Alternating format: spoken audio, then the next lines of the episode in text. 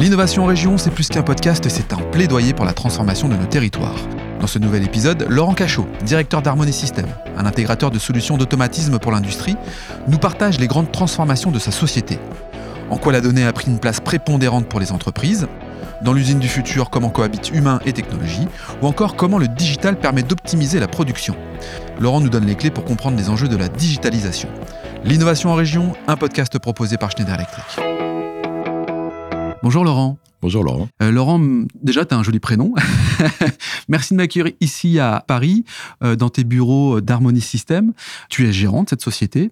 Qu'est-ce que c'est euh, Harmony System Harmony System, c'est un intégrateur de solutions d'automatisme et d'informatique industrielle qui travaille sur deux marchés industrie, donc avec, euh, des clients dans l'agroalimentaire, euh, cosmétique ou bien de production. Avec des nécessités de se transformer énormes, tu nous le diras d'ailleurs oui. après.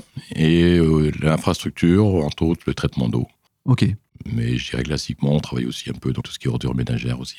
Alors, quand on parle d'intégrateur, là, pour le coup, tu as un lien assez particulier avec Schneider. On évoquait en préparant tout ça un client commun, je ne sais pas si on peut l'appeler comme ça, qui est le SIAP, qui est la société en fait qui euh, traite les eaux euh, sur l'île de France. Hein. Un gros morceau, un gros client, un gros sujet. Concrètement, euh, quand on est intégrateur, ça veut dire quoi Qu'on est le partenaire d'un industriel comme Schneider? Comment on intervient? Bah, On intervient, je dirais, à plusieurs niveaux. je dirais Déjà parce que nous, on connaît bien le process du client. Même si Schneider connaît le process, il n'a pas forcément une même approche que nous. Il a une approche plutôt technologique et avec des produits. Nous, on a une approche euh, de plutôt bien comprendre le process du client, de connaître aussi son organisation pour pouvoir comprendre euh, son objectif par rapport à des projets. Et aussi, euh, intégration, c'est aussi aller de la conception jusqu'à la mise en service en passant par tous les aléas du gestion de projet et la partie étude technique, mais pas que humaine aussi. Le SIAP, si on fait un focus là-dessus, juste pour euh, finalement se projeter sur un cas concret, c'est le traitement des eaux. C'est quoi les étapes finalement euh, du traitement des eaux et comment toi tu interviens dans ces étapes-là? Le SIAP, c'est traite les eaux euh, usées de la région parisienne. Donc c'est la collecte euh, simplement d'égouts. Hein. Alors le SIAP traite que des gros euh, égouts, c'est du 1 mètre de diamètre jusqu'à 6 à 10 mètres de diamètre, donc c'est considérable. Et après, ça arrive sur des usines où on fait classiquement du dégrillage pour traiter les gros. Euh, après, on fait ce qu'on appelle une décantation pour enlever tout ce qui est boue, en fait. Après, on traite toute la pollution, je dirais, azotée, carbonée. Donc ça, on, on traite avec différents process. Donc c'est beaucoup d'énergie électrique en général électrique, pour euh, traiter, on voit par exemple des bassins qui ont très grosse puissance d'air dedans. Pour, euh, pour séparer quoi, la, boue pour ramener, pour ramener déjà de l'oxygène dans l'eau, parce que l'eau, elle a plus d'oxygène. Et aussi pour traiter euh, les pollutions carbonées et azotées. Donc on traite sur plusieurs types de traitements. On a ce qu'on appelle maintenant classiquement des membranes, soit des biofiltres. Et après, une fois qu'on traite l'eau, on a plein de boue. Et l'objectif des stations d'épuration, justement, c'est de traiter la boue aussi en même temps pour euh, que la boue euh, puisse soit l'épandre sur des champs, soit la brûler, soit... Le problème, en fait, euh, du traitement de l'eau, c'est plutôt le problème des boues, parce qu'on ne sait pas trop comment faire.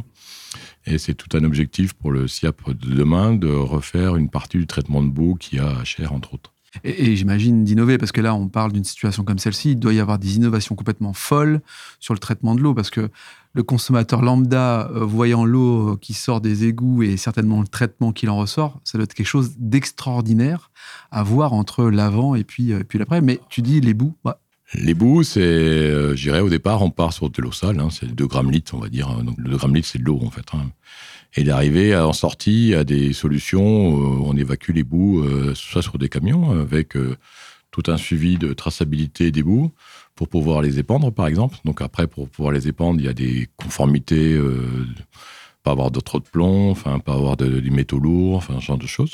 Donc tout le problème de traçabilité, ou alors des autres solutions, c'est de les brûler quand on n'a pas de solution autre.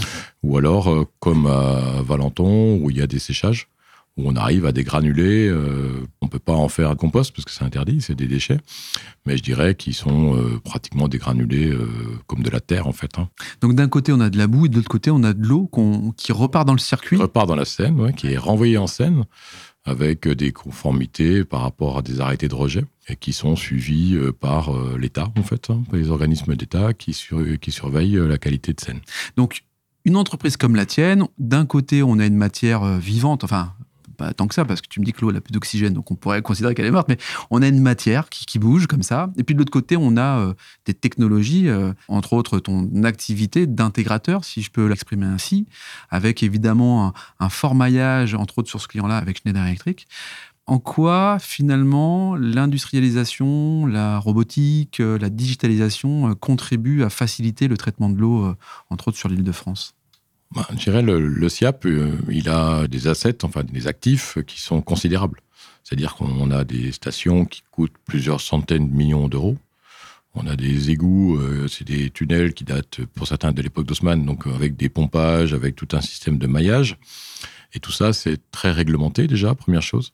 Il y a des contraintes très fortes en cas d'orage, par exemple, de ne pas pouvoir, euh, de ne pas rejeter en scène euh, les eaux usées, par exemple, du périphérique. Et donc, il y a tout un système de captage par rapport au périphérique, entre autres, mais pas, par que, euh, je dirais, par rapport à des pluies, je dirais, déluviennes, le SIAP a des obligations, enfin, la région parisienne a des obligations réglementaires pour traiter les eaux usées, pour ne pas rejeter en scène, par exemple, d'éviter les rejets qu'on voit quand on a des poissons qui sont retournés c'est de plus en plus interdit, heureusement, je dirais. Donc, euh, le SIAP a tout un objectif quand même d'optimiser euh, l'énergie qu'il consomme aussi. Il faut savoir qu'à Cher, par exemple, qui est la plus grosse usine, vous savez, euh, vous êtes raccordé directement sur le 225 000 volts et que ça consomme de façon monstrueuse d'énergie.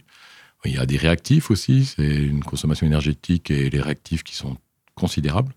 Donc l'objectif du SIAP, c'est quand même d'optimiser toute cette consommation énergétique et de réactifs pour traiter au mieux par rapport aux arrêtés réglementaires et aussi d'avoir une conformité à la scène et un suivi de qualité de scène qui est important.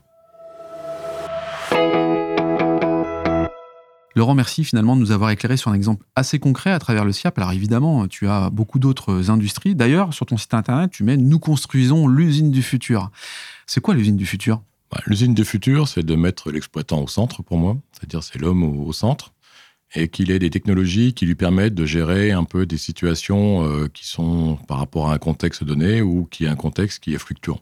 C'est chouette ton approche parce que là tu dis bah en fait c'est mettre l'humain, l'homme au cœur finalement avec euh, des outils euh, digitaux, digitaux qui sont à son service. Exactement parce qu'en fait qu'est-ce qu'on fait dans les outils digitaux en fait? On Je met te pose la question. On met les on met les connaissances des gens en eh. On capitalise justement sur le savoir-faire des gens pour essayer d'automatiser certaines solutions qui sont entre guillemets simples, entre guillemets, parce que pour que l'homme ait toujours la main, pour reprendre euh, le dernier ressort, c'est quand même l'homme qui agit. Bien sûr. On parle là d'intelligence artificielle ou pas? Pas forcément. Pas forcément, Pas forcément. Déjà, rien que l'automatisme, souvent, euh, l'automatisme de base, c'est déjà très complexe des fois. Quand on travaille sur des industries ou même des process dangereux ou pas, euh, même dans le traitement d'eau, par exemple, vous avez quand même des débits qui arrivent qui sont de l'ordre de 20 mètres cubes secondes.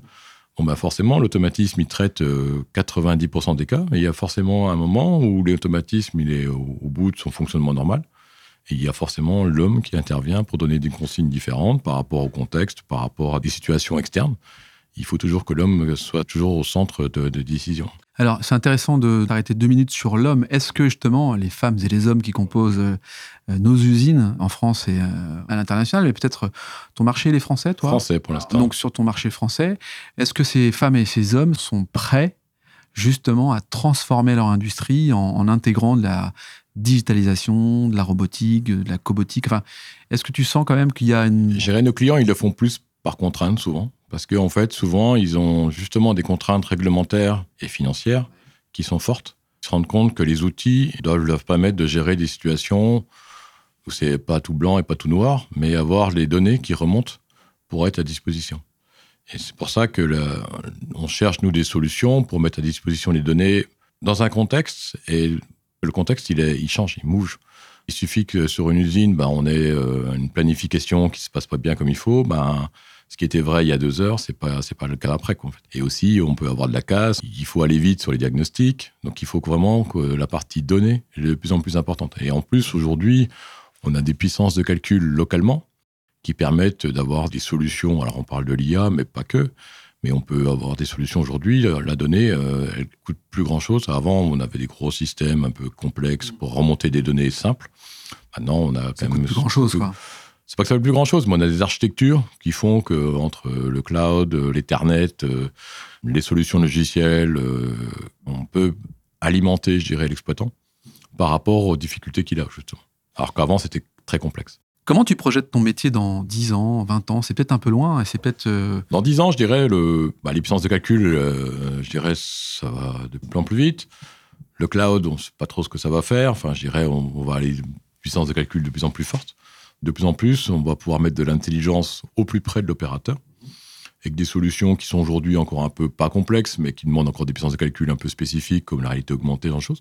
Je pense que ça va venir de plus en plus de façon concrète pour l'exploitant, pour lui permettre de faire des diagnostics plus rapidement, d'avoir des données encore plus pertinentes. Et ça va, je dirais, euh, qui pourra pas jouer, mais qu'il aura vraiment des outils pour s'interroger sur le bon fonctionnement de son usine, aussi bien en maintenance qu'en exploitation. qu'en préventif En préventif, voilà. Alors, ce qui, est fou, ce qui est fou là dans tes propos, enfin, ce qui est fou, en tout cas, ce qui ressort fortement, c'est que l'aspect euh, digital est prédominant, quoi. Enfin, ce que je ressens, c'est ça, quoi. L'aspect digital, elle est prédominante. Et puis, je pense qu'il faut que les gens ils aient une vision aussi de la partie conception. C'est-à-dire que l'exploitant, s'il ne gère que les équipements, quand il a des problèmes, euh, s'il n'a pas la partie conception, on va dire euh, schématique, au moins des fluides qui passent, ou la partie, je dirais, matière qui doit passer dans. Il ne s'en sortira pas. Donc, il y a toute une partie, je dirais, euh, aussi bien conception, automatisation, qui sont des données plutôt équipement. Tout ça, ça doit se lier pour euh, alimenter l'exploitant au mieux pour qu'il puisse prendre la décision euh, en- pertinente en temps et en heure. Ok Laurent, bah écoute, on a vu les choses de manière très claire. On a vu un exemple avec euh, le SIAP. On a vu également, en tout cas, ta vision de ton métier euh, d'ici euh, 10 ans avec une forte présence du digital dans l'outil industriel. Justement, tiens, euh, si tu avais deux, trois conseils à donner à des exploitants euh, industriels, quels seraient-ils ces deux, trois conseils? Alors, toute la difficulté, je dirais, du directeur d'usine ou enfin peu importe d'un exploitant, c'est de pas se perdre dans les données en fait. Parce que maintenant, on a tellement de facilité d'avoir des données que des fois, on oublie qu'il y a des données pertinentes, il y en a d'autres euh, Qu'ils le sont qui le sont moins. Et c'est de bien connaître son métier justement de process ou de fabrication, on va dire, pour justement avoir la donnée pertinente par rapport au contexte qu'il a à l'instant T. Sinon, euh, bah, maintenant, on a des big data, mais les big data, c'est bien, mais euh, si on ne sait pas ce qu'on cherche, oui. c'est. Donc pour moi, faut vraiment, c'est la donnée pertinente et se focaliser là-dessus. Bon, bien sûr, il y a la partie sécurité qui est au-dessus de tout. On a des outils maintenant pour faire, je dirais, euh, pas ce qu'on veut, mais euh, qui permettent en tout cas de faire évoluer son fonctionnement, qui permettent d'aller rechercher des rendements meilleurs, qui permettent de partager l'information aussi, parce que quand on veut manager, il faut quand même partager l'info. Et aujourd'hui, je pense que les solutions, euh, je dirais, qu'on a à disposition, entre autres chez Schneider, permettent de fluidifier toute la partie, je dirais, échange d'informations, des pertinences, de faire en temps réel euh, des rapports avec des solutions euh, assez rapides. Alors qu'avant, on était quand même sur du données euh, qui on, on calculait, on faisait des fichiers Excel, on renvoyait. Ouais, C'était très long, c'est très long. Ouais. Maintenant, on a quand même des outils, euh, entre autres avec la suite Aveva, qui permettent de travailler en temps réel pratiquement et de partager rapidement l'information. Donc c'est un triptyque, en, en tout cas, entre le client exploitant d'une usine, toi et Schneider, pour euh, répondre au mieux à sa transformation, finalement. Exactement. Et en plus, l'intérêt de Schneider, pour moi, c'est qu'ils ont surtout euh, maintenant la partie amont, c'est-à-dire la partie engineering, qui fera le lien avec la partie contrôle-commande classique de Schneider. Ce qui permet d'avoir des outils plus pertinents pour la partie diagnostic et euh, d'avoir une offre, euh, je dirais, complète sur l'ensemble euh, de la conception jusqu'à la fin de vie de l'usine. Très bien, bah écoute Laurent, merci d'avoir participé au podcast de l'innovation en région, un format proposé par Schneider Electric. Si cet épisode vous donne envie d'aller plus loin, c'est l'occasion d'en parler à Antoine Chartres. Bonjour Antoine. Bonjour Laurent. Antoine, peux-tu nous dire comment passer de l'idée aux actes lorsque l'on veut se transformer?